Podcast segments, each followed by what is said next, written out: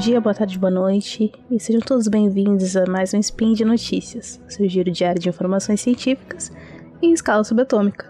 Meu nome é Juliane, mais conhecida como Dil, e hoje, domingo, dia 15 Gaian do calendário Decatra e dia 3 de 7 de 2022 do calendário gregoriano, falaremos sobre o Juneteenth.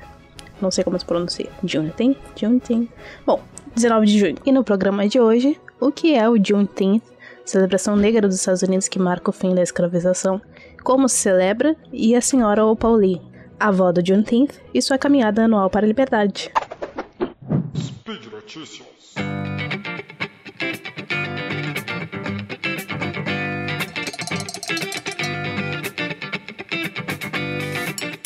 O Juneteenth, celebrado algumas semanas atrás, no dia 19 de junho, lembra o dia em que a notícia do fim da Guerra Civil e da proclamação da emancipação chegou aos negros escravizados na cidade de Galveston, no Texas. Dois anos e meio após a proclamação ter sido assinada pelo então presidente Abraham Lincoln, assim libertando-os. As celebrações que se seguiram acabaram virando tradição, gerando o que a gente conhece hoje como o Juneteenth. O nome veio da data, June 19th, ou 19 de junho em inglês, e é chamada por muitos de o segundo dia da independência. A data foi declarada como um feriado nacional após as manifestações envolvendo o assassinato de George Floyd. No entanto, não é um feriado remunerado, que resulta em muitas pessoas não terem o direito de tirar o dia para celebrar. E existem inúmeras críticas à inevitável comercialização de produtos relacionados ao feriado, oriundo do capitalismo. Coisas como sorvete sabor Juneteenth sendo comercializadas na rede de supermercados Walmart, camisetas e tiaras sendo vendidas em lugares com histórico de discriminação e racismo, dentre outras, geram grandes discussões. Apesar disso, o dia 19 de junho é recheado de festas, oportunidades de arrematar conhecimento sobre história, cultura e luta negra.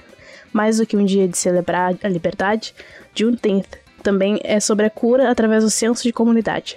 Estar junto de iguais, celebrando a vida e a liberdade com discursos, festivais, músicas, jogos e muita comida é fundamental para que tenhamos forças para continuar lutando. Afinal, Juneteenth também é o dia de lembrar todos aqueles que tiveram seus direitos retirados e seus corpos reduzidos a objetos, todos os que lutaram para que pudéssemos estar aqui hoje, nossos ancestrais. Juneteenth é um dia de luta, pois mesmo após mais de um século do fim da escravização, a população negra ainda enfrenta desigualdade racial e econômica, brutalidade policial, negação de direitos, entre muitos outros problemas originados e cultivados por estruturas racistas. A senhora Opauli, considerada a avó do Juneteenth, foi uma das responsáveis pela criação do feriado nacional. Ativista e professora, um mês após o assassinato de George Floyd em 2020, Lee fez sua caminhada anual de duas milhas e meia, em referência aos dois anos e meio de atraso entre a proclamação da, da emancipação e a liberdade dos escravizados no Texas. E sua petição para que Juneteenth fosse um feriado nacional ganhou mais de um milhão de assinaturas.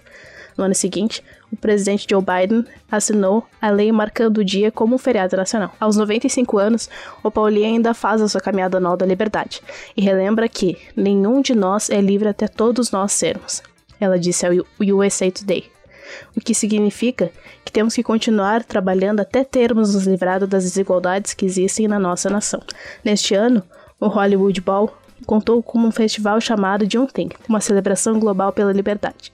Entre performances incríveis de cantores como Neil, Kelly, Earth, Wind and Fire, poetas, orquestras e dançarinos, para mim o momento que mais se destacou foi quando o grupo de hip hop americano The Roots se reuniu com o poeta e rapper Amir Suleiman para uma performance emocionante.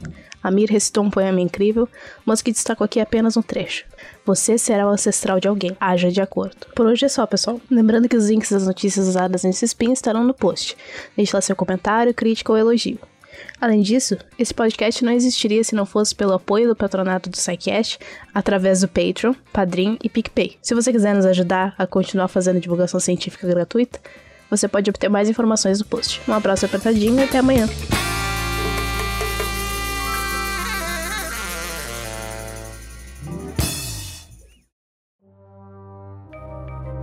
Este programa foi produzido por Mentes Deviantes. deviante.com.br.